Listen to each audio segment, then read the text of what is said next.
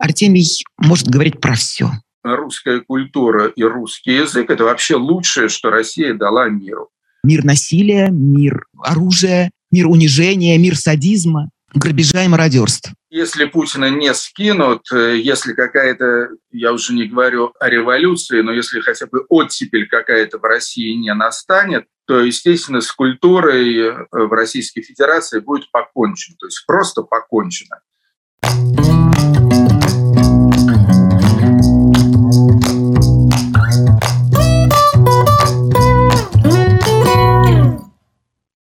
Добрый вечер, дорогие друзья, дорогие подписчики, дорогие зрители. Это канал The Insider Live. Как обычно, каждую неделю у нас тут происходят в нашей виртуальной студии встречи, творческие встречи с интересными собеседниками. Ну и, конечно же, на актуальные темы, поскольку, слава богу, у нас есть возможность говорить все, что мы считаем нужным, все, что мы думаем, без э, цензуры и умолчаний. Меня зовут Ксения Ларина. Наш сегодняшний гость Артемий Троицкий. Артемий, приветствую тебя. Здравствуй.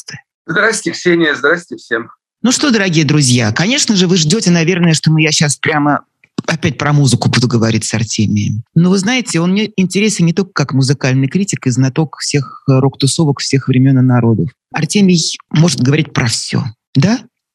Да, но с разной степенью осведомленности и компетенции. Давай начнем с э, твоего взгляда на происходящее внутри так называемой демократической оппозиции. Наверняка ты за этим следишь. И сейчас очень много споров происходит по поводу того, что вообще они могут, как повлиять на ситуацию, как остановить войну. Думать ли о будущем России, программировать это будущее, или думать о чем-то другом. Как ты себе это видишь? Что здесь не так, короче? Вопрос непростой, скажем так.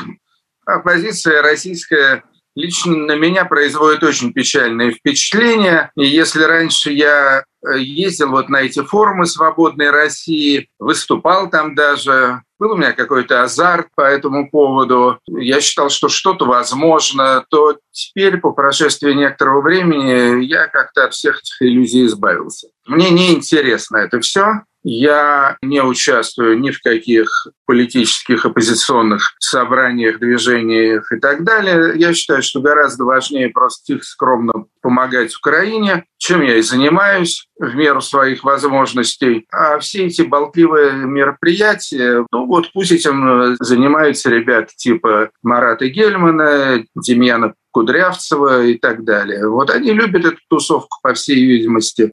Ходорковскому Михаилу Борисовичу, по-видимому, оттуда вообще некуда деваться. Вот он сам себя приговорил, спонсирует эти мероприятия. Вот я ему сочувствую. Честно, я не вижу тут особых перспектив.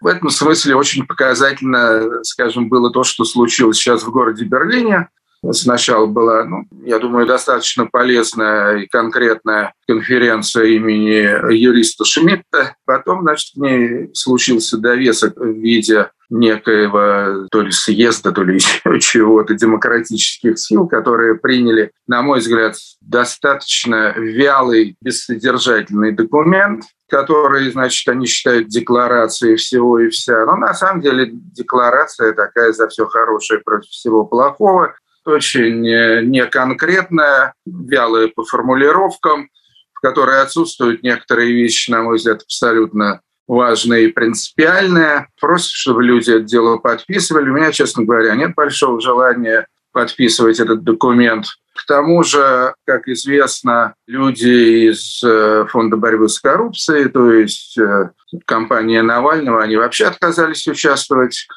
хотят этого демократические оппозиционные силы России или нет, но все-таки самый заметный человек российской оппозиции – это Навальный. Он же самый геройский, он же самый страдающий и так далее. И поэтому устраивать какие-то объединительные тусовки без того, чтобы там участвовали, ну, в общем-то, явно самые яркие представители этой самой оппозиции, большинство из которых просто в тюрьме сидит, практически в пыточных условиях. Вот, на мой взгляд, наверное, это лучше, чем ничего, но сказать, чтобы это как-то сильно вдохновляло и воодушевляло, я никак не могу. Тогда что остается? Остается то, что ты уже сказал, только помогать э, Украине э, всеми возможными способами. То есть помогать донатить, э, помогать беженцам. Что тут еще можно сделать? Мне все время казалось, что эти люди, которые мы называем условно демократическая оппозиция, на самом деле какая-то оппозиция, это уже политическая иммиграция что эти люди все-таки обладают каким-то авторитетом в, в мире, безусловно, политическим опытом, и у большинства из них большая политическая биография. Неужели у них никаких нет инструментов и ресурсов для того, чтобы каким-то образом влиять на ситуацию? приближать победу Украины, в конце концов, приближать крушение путинского режима. Действительно, никаких ресурсов нет, на твой взгляд? Мне трудно сказать, я не берусь тут судить, оценивать и так далее. Тем более я не берусь каким-то образом осуждать этих самых ребят. Они делают, что могут. На мой взгляд, эффективность от их деятельности очень э, сомнительная. Я считаю, что на фронтах Украины решается гораздо больше, чем э, на собраниях политической иммиграции в Берлине, Лондоне, Нью-Йорке, где бы то ни было. В принципе, по моим, по крайней мере, наблюдениям в нашей оппозиции было, ну, в принципе, и есть до некоторой степени два эффективных человека. Это Гарри Каспаров и Владимир Карамурза. И тот, и другой, э, значит, проводили много времени в Соединенных Штатах Америки и занимались тем, э, что называется, лоббированием. То есть они окучивали всяких сенаторов, конгрессменов, газдепы, Белые дома и прочее, и прочее. И надо сказать, что в этом смысле они были эффективны. Каспаров, в принципе, известный человек, который свою известность приобрел не на политическом поле, а на шахматной доске, но тем не менее. Каспарова знают, Каспаров там вхож во всякие кабинеты, и в этом смысле я совершенно уверен, что он принес много пользы не меньше, а может быть и больше пользы принес Володя Карамурза-младший, который прекрасно говорит, в том числе и прекрасно говорит по-английски, очень убедительно. Вот я несколько раз присутствовал на каких-то его выступлениях в тех же Штатах и в Европе пользовался несомненным авторитетом, опять же, знал массу всяких полезных людей. И в этом смысле в продавливании, скажем, акта Магнитского он был очень и очень полезен. В общем, делал, конечно, невероятно благое, благородное дело. И, кстати, именно поэтому именно Карамурзу, который не был никаким публичным политиком, который не был никаким авторитетом, популярным лидером там и прочее, и прочее, а, в общем-то, был таким достаточно теневым кабинетным человеком, Именно Карамурза у путинских прихвостней у самого Путина вызывал явно самые сильные отрицательные эмоции. С одной стороны, Навальный как самый эффективный публичный политик, с другой стороны Карамурза как самый эффективный лоббист. Вот. Оба, как известно, в общем-то, находятся сейчас в крайне затруднительном положении. Вот. Что касается до всех остальных, ну, ребят стараются, они молодцы, конечно. Вот. Что я буду очернять и принижать? Нет, конечно, я ничего против них не имею, разумеется. Если чем могу помочь, то помогу, но, в принципе, то есть, если честно говорить, я не верю в то, что они делают. На твой взгляд, в какой стадии сегодня э, находится режим путинский Россия? Вот как ты сегодня обрисовал этот психологический, скажем так, рисунок? Что там происходит? Я бы сказал так, что если с оппозицией Путину скорее повезло, я имею в виду ее расхлябанность раздраенность и малую эффективность, то во всех остальных отношениях, я считаю, Путину сильно не везет. Когда-то он был очень фартовым человеком, конечно. Было у него, вот особенно в нулевые годы, конечно, пруха у Путина была такая карточная, шулерская. Сейчас я считаю, что на всех возможных фронтах, естественно, военных и экономическом, и внешнеполитическом, и социальном. Положение у Путина и его, значит, этой банды, оно, конечно, аховое. Ничего хорошего им не светит. Я думаю, что скоро произойдут какие-то важные события. Это будет связано, естественно, в первую очередь с украинским наступлением, которое, по идее, в общем все уже заждались, но тут, естественно, торопиться не надо, лучше как следует подготовиться, чтобы потом ударить в нужное место и с нужной силой. Я думаю, что это произойдет в самом недалеком будущем. Я думаю, вот тогда начнутся серьезные события уже внутри России. Я не собираюсь притворяться там каким-то экспертом, политологом, тем более специалистом по военному делу. Но моя, скажем так, мужская интуиция мне подсказывает, что Путину осталось просиживать, значит, эти 20-метровые столы в Кремле или в бункере, я не знаю, где они установлены, уже совсем недолго. Я думаю, что посыпется сейчас российская армия на украинском фронте. И я думаю, что это приведет к цепной реакции, к эффекту домино, в результате которого, я думаю, посыплется и Путин со своей властью. Вот. Что, впрочем, вовсе не означает, что сменится режим. То есть мое предвидение, пафосно выражаясь, состоит в том, что Путина просто скинут свои же, вот. Будет ситуация примерно э, как в марте 1953 года. Путинские же назначенцы и выкормыши придут к власти, но какие-то более умеренные. То есть, конечно, это будет там, словно говоря, не Пригожин и не Лавров и не Шойгу. В общем, не те люди, которые себя максимально скомпрометировали войной. Это будут те, кто старался в силу своей относительной мозговитости и хитрости держаться от этого подальше. Я имею в виду людей типа Мишустина, Собянина, там, Козака, всяких этих технократов из правительства. Я думаю, что они, в общем-то, найдут в себе э, не столько даже силы, сколько смелость, чтобы Путина вышвырнуть как это произойдет, я не знаю, повяжут его, отправят в Гаагу или нет. Думаю, что отправят, потому что это будет условие Запада.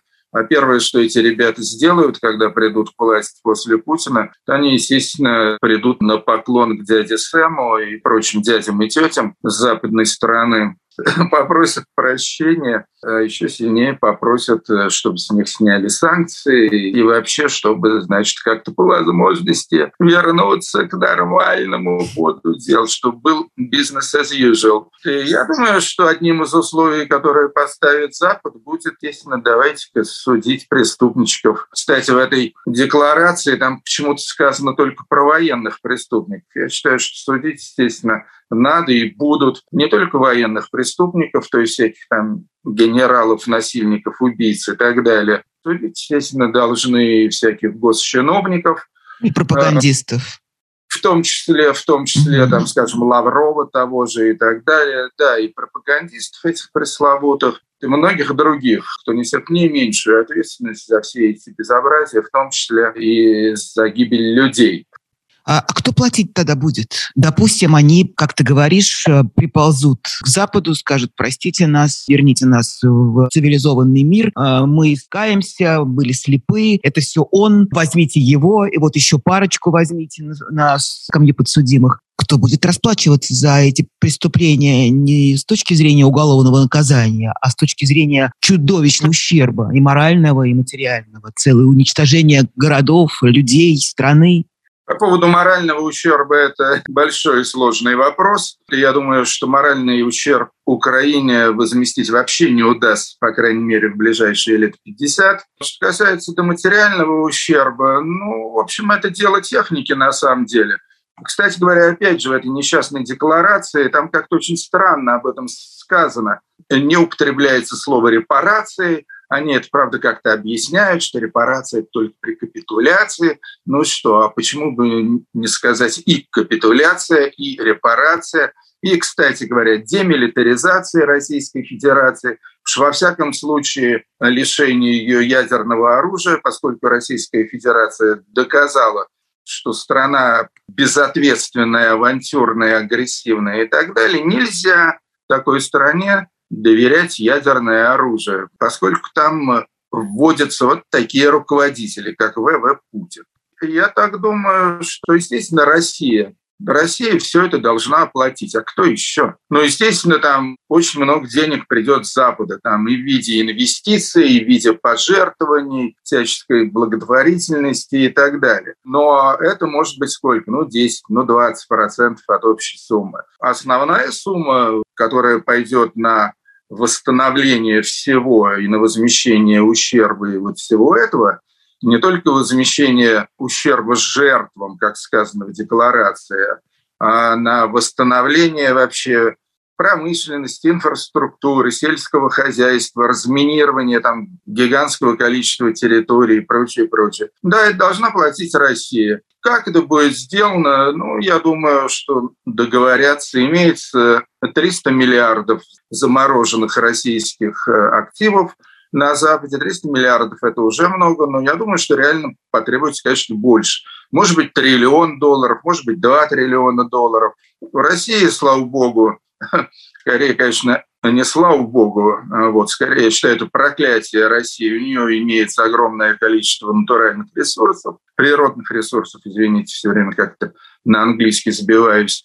Германия же закончила выплачивать всякие свои репарационные эти штуки уже в 21 веке. То есть она их платила более 50 лет. Вот точно так же, я думаю, что на протяжении ближайших 50 лет – всякие доходы от продажи российской нефти, газа, алмазов, древесины там, всего прочего, значительная часть этих доходов будет идти на восстановление Украины. В этом смысле все в порядке. У России в этом смысле более выгодное положение, чем у фашистской Германии.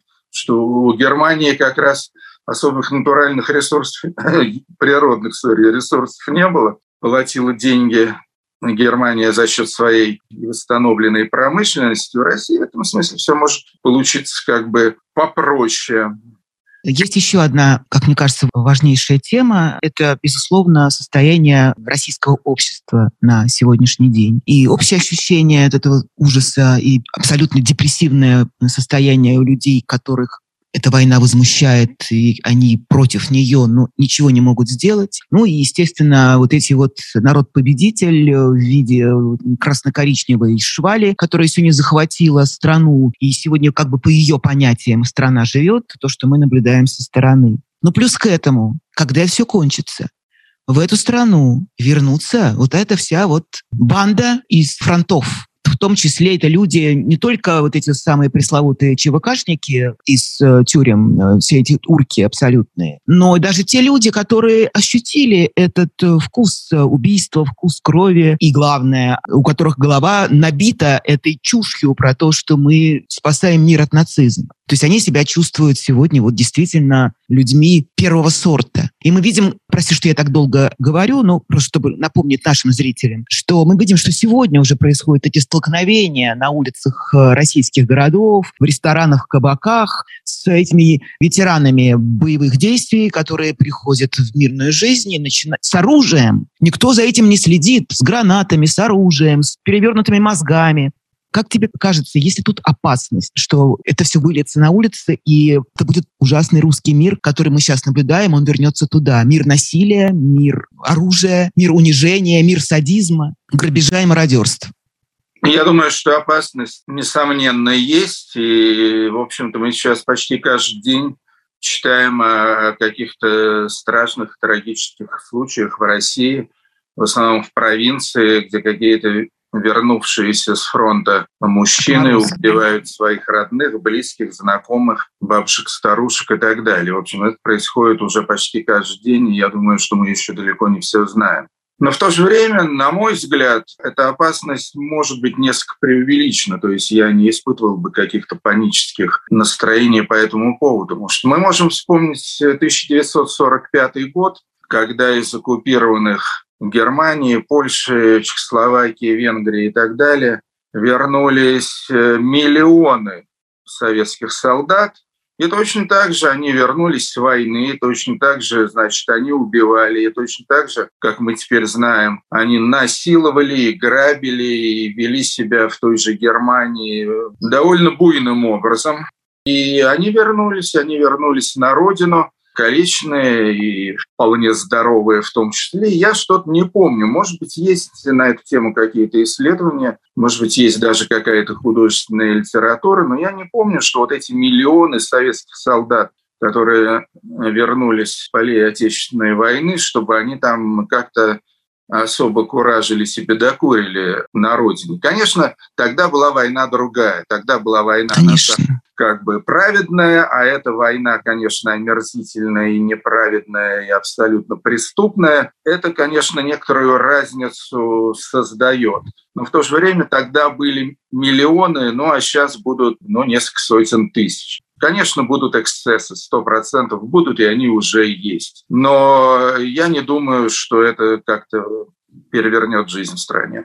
Как ты думаешь, почему Россия не видит гробов? Почему она не считает, я имею в виду Россия, не Путин, а именно Россия, почему она молчит, почему не видит эту войну в каждом доме? Вот как мы про ту войну говорили, война пришла в каждый дом. Но сегодня это почти так. Потому что количество погибших, э, раненых э, и ампутированных, и искалеченных идет уже на сотни тысяч.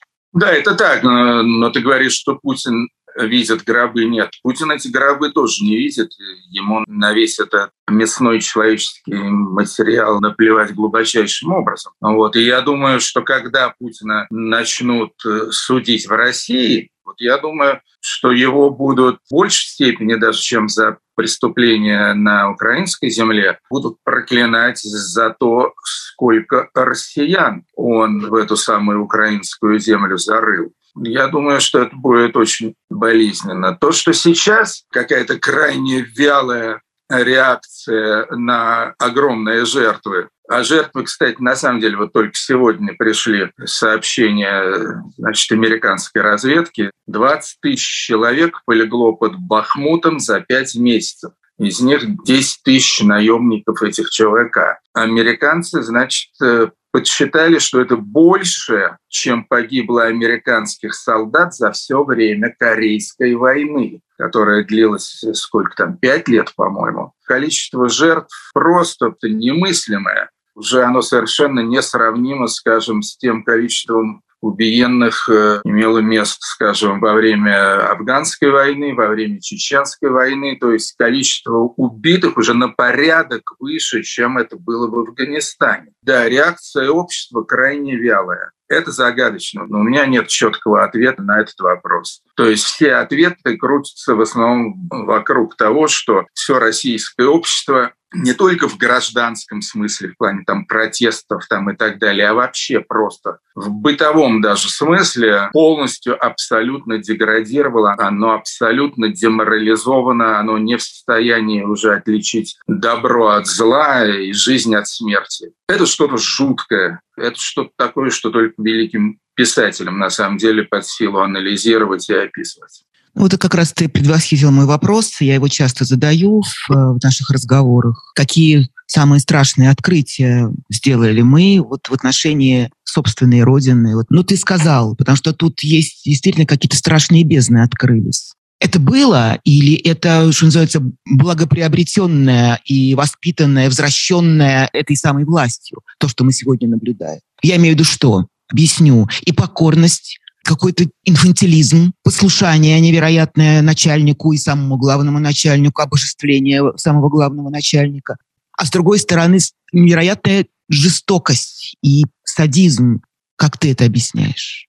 Я не знаю, как это объяснить. Ну, то есть обычно уповают в первую очередь э, на две вещи. Первое – так называемая отрицательная селекция, не берусь говорить, насколько оно верно, но то, что элемент этого точно совершенно имеет место быть, это, это наверняка.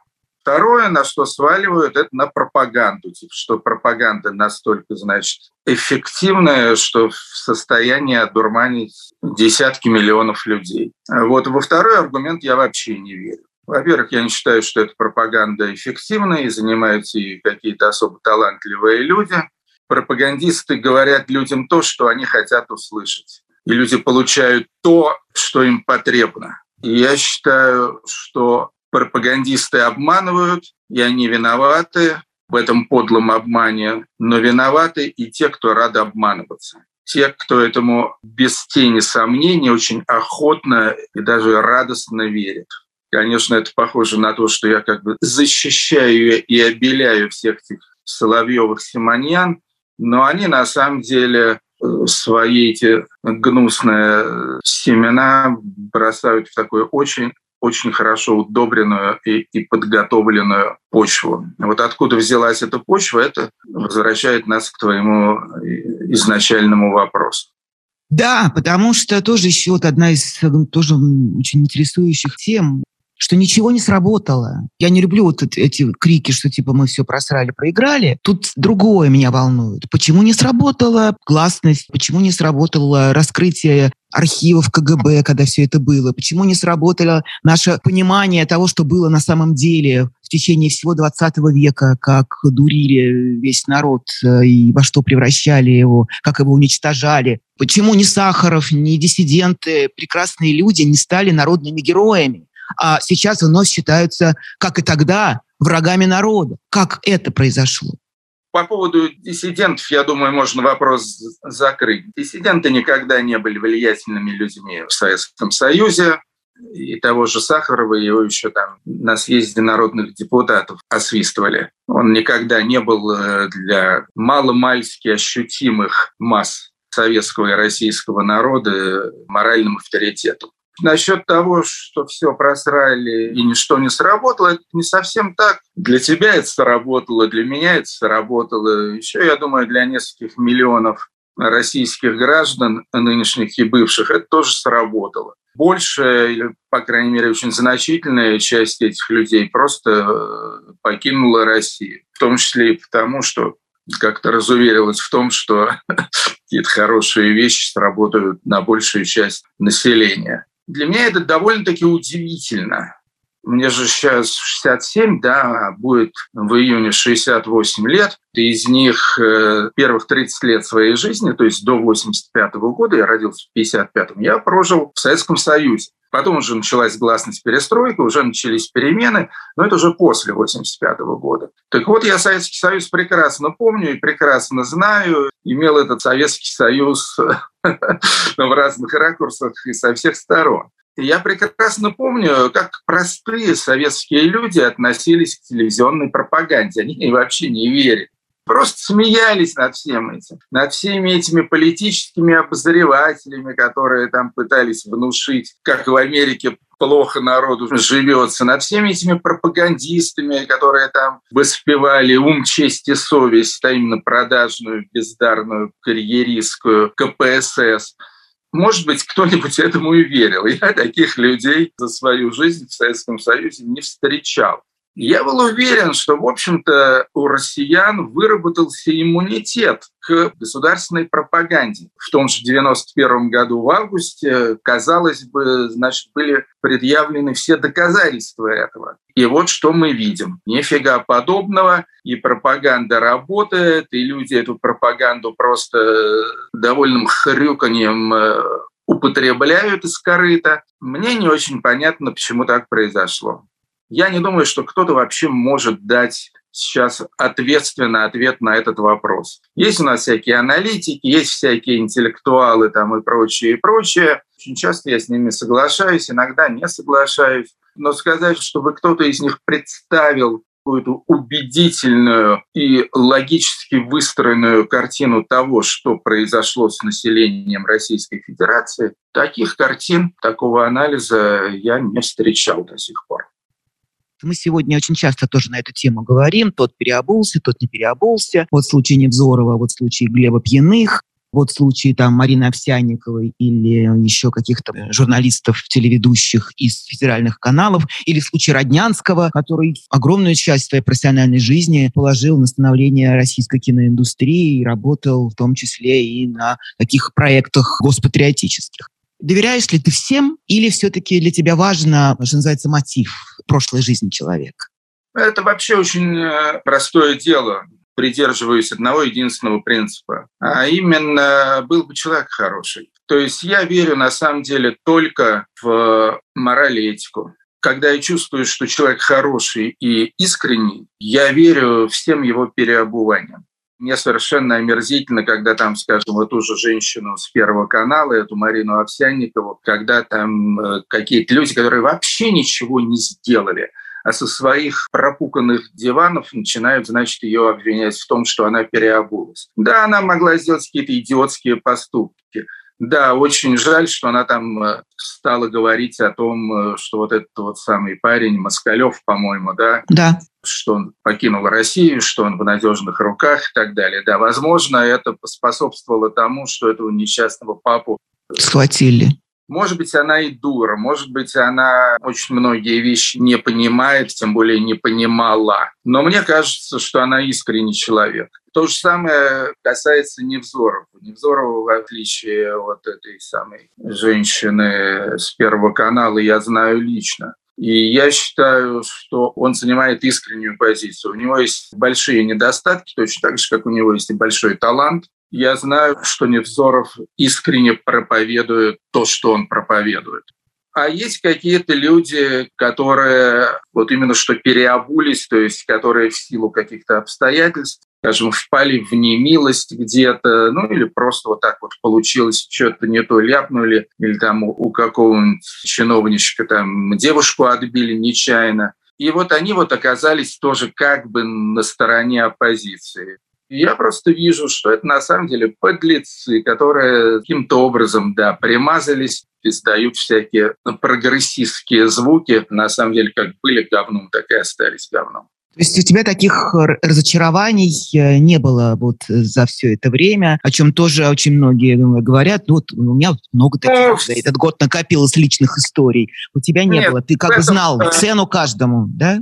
За последний год, э, в общем-то, я для себя неприятных открытий практически ни одного не сделал. У меня было несколько разочарований в 2014 году. То есть весь мой отсев, там типа Охлобыстин, Скляр, Степанцов, весь этот отсев у меня произошел в 2014 году. С тех пор э, особых плохих новостей как-то на меня не свалилось. Ну и, конечно, про искусство и про музыку, и про культуру, и про интеллигенцию обязаны поговорить, а как же, куда же деваться? Сейчас э, мы наблюдаем какой-то невероятный взлет э, русской э, культуры за пределами России. Это и музыканты, и артисты, и писатели, и лекторы, поэты, журналисты, целые СМИ русскоязычные за пределами страны находятся. Как ты думаешь, какие перспективы вот у этого движения, которое сейчас оформляется совершенно какую-то отдельную историю? Это не съезд оппозиции. Здесь никто вместе не собирался ничего делать. Я помню этот рассказ э, Макса Покровского, когда он там пытался совершить какую-то такую вот э, акцию поддержки Украине и выступить против войны, и записать песню с э, музыкантами, с российскими, со своими коллегами. У него этого не получилось. Никто не откликнулся. А сейчас вот это вот движение, повторю, оно, насколько тебе кажется важным, куда оно, собственно, может привести? Что может из этого случиться хорошее? Это очень важное движение, которое может вообще стать единственным движением в российской культуре и всей российской культурой при наихудшем сценарии. То есть если Путина не скинут, если какая-то, я уже не говорю о революции, но если хотя бы оттепель какая-то в России не настанет, то, естественно, с культурой в Российской Федерации будет покончено. В культурном отношении это будет растянутая на 11 часовых поясов Северная Корея. В культуре Северной Кореи, в общем-то, мы знаем немного. Да и вообще весь внешний мир ничего не знает о культуре Северной Кореи. Народные танцы очень популярны, народные песни. Да, вот, собственно, вот и вся культура Северной Кореи. В России будет то же самое. Ну, плюс там какая-нибудь попса там шуточно-лирическая, вот, и все уже сейчас оно примерно так все и есть. И вот. А будет, естественно, все еще более завершенно в этом смысле. Вся русская культура, вся русскоязычная культура, литература, искусство, все будет существовать только во внешней России. Вот. Внешняя Россия – это будет такое интересное образование, то есть, собственно, что значит будет, уже есть. Интересное образование, у которого нет территорий, в отличие от внутренней России – нет э, правительства, ни чиновничества, ни государства вообще. Зато имеется талантливое население, естественно, менее многочисленное, чем во внутренней России. И население это такое творческое, активное, динамичное и так далее. Вот сейчас все происходит во всех областях культуры.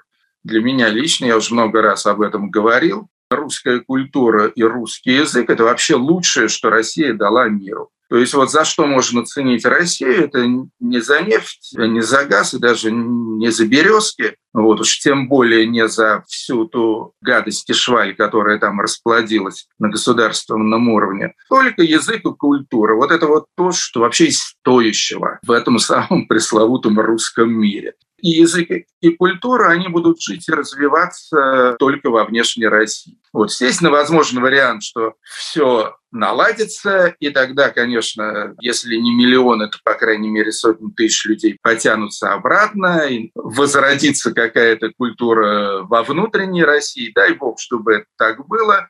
А, вот. Э, ну, естественно, гарантии тут э, никакой дать невозможно.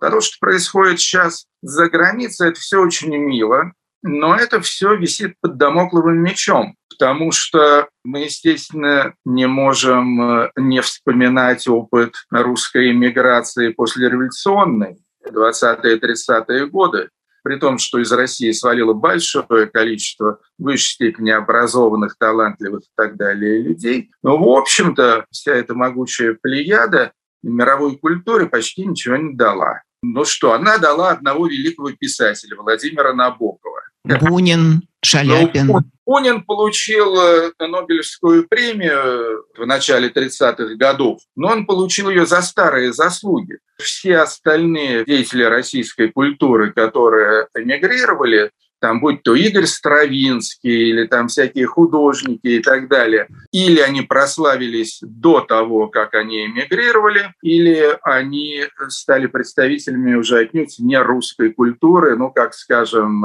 какие-то там художники типа Сутина или Марк Шагал. Так что я думаю, что тут очень все может сложиться печально, потому что первое поколение иммигрантов, оно еще будет таким буйным, азартным, сердитым там и так далее. А их дети уже будут совсем другие, а их внуки вообще не будут говорить по-русски. Вот эта культура внешней России, она может вполне сойти на нет. А может и не сойти. Тут на самом деле ситуация такая загадочная. Тут вопрос еще, кто потребители этой культуры, да, когда мы говорим э, вообще о той части культуры и э, интеллектуальной какой-то мысли, в которой язык не является определяющим и главным. А то, что касается исполнителей э, на театре или в кино, или тех же рок-музыкантов, поэтов, это все равно это русский язык.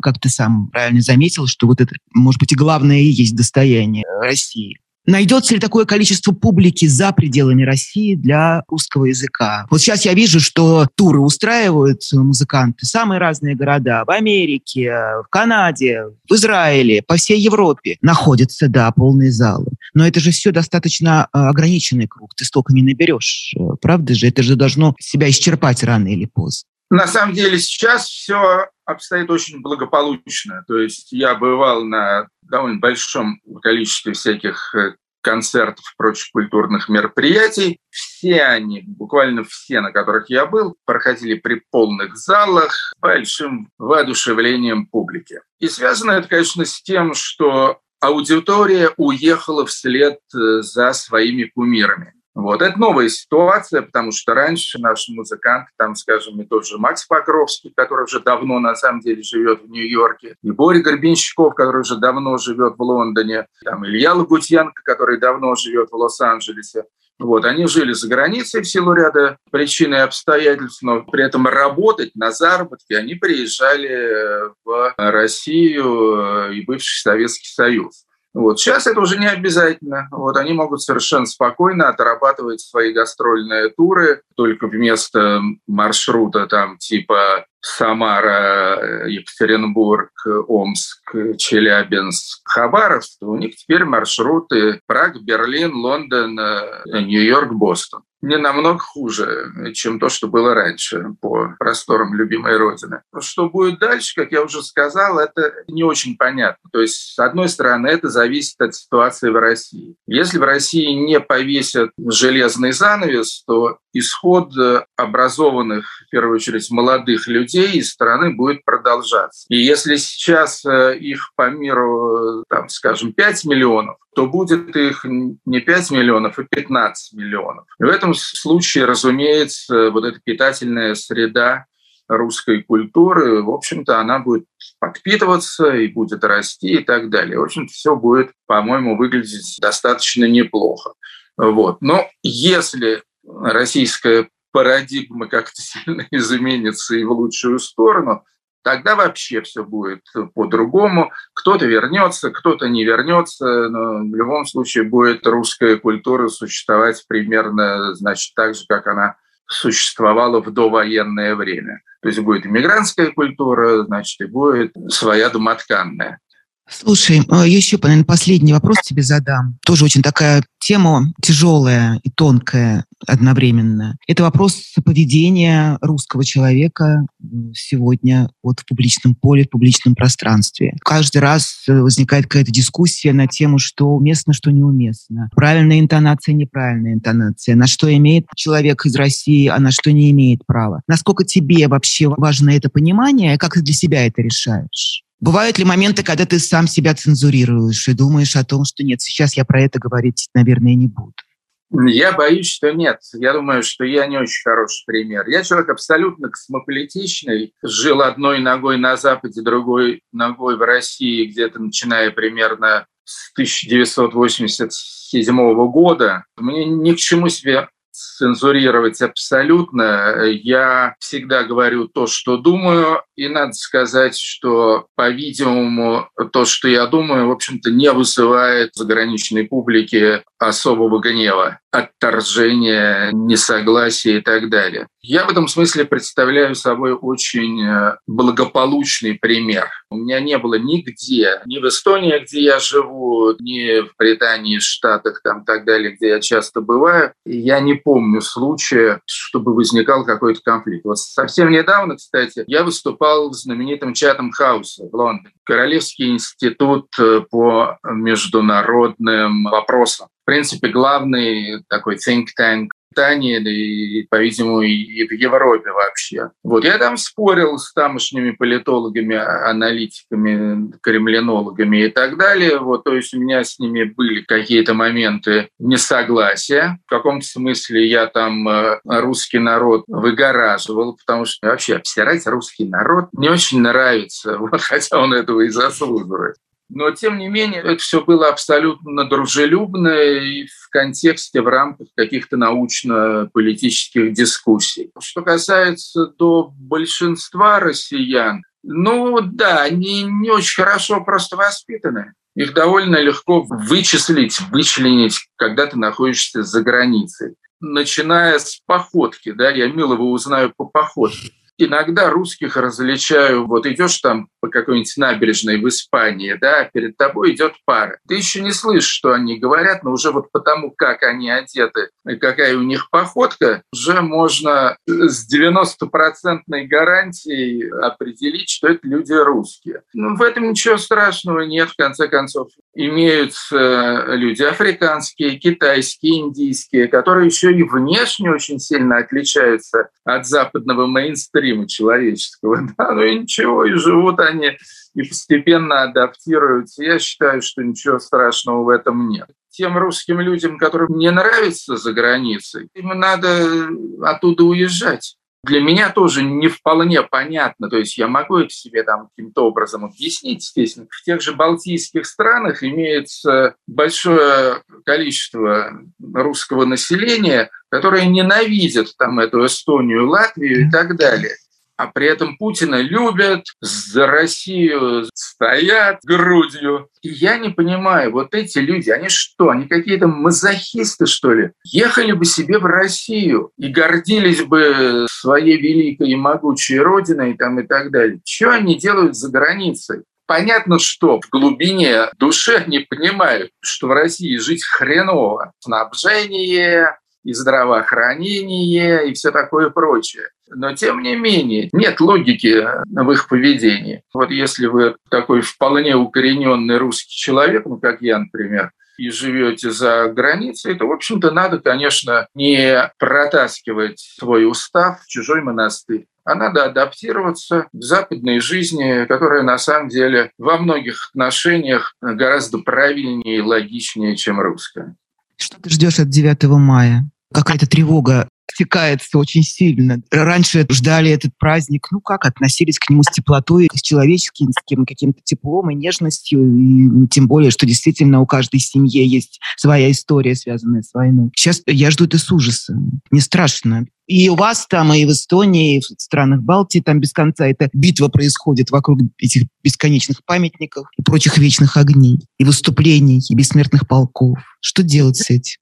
Я очень спокойно к этому отношусь, без всякого ужаса. Я так понимаю, что имеется пара тем, которые народ обсуждает в связи с 9 мая. Но во-первых, разумеется, это не тема, это просто констатация, что поскольку Путин вор, то он, естественно, как вор, он, помимо всего прочего, скоммуниздил, чекиздил, новое слово, скагибиздил еще и День Победы. Конечно, очень гнусно. Так оно случилось, ничего ты с этим не сделаешь. Теперь это такой как бы сертифицированный путинский праздничек. Я вижу две темы тут, которые как-то обсуждают. Быть, может быть, я просто не в тех э, краях хожу, но одна тема, будет ли на Красной площади Путин или двойник, я, скажем, абсолютно уверен в том, что у Путина есть двойник, скорее всего, не один. То есть, ну, это можно считать доказанным даже фактом. Вот. А то, что голос похож и внешность похожа, так мы же все видим Путина только исключительно в записи.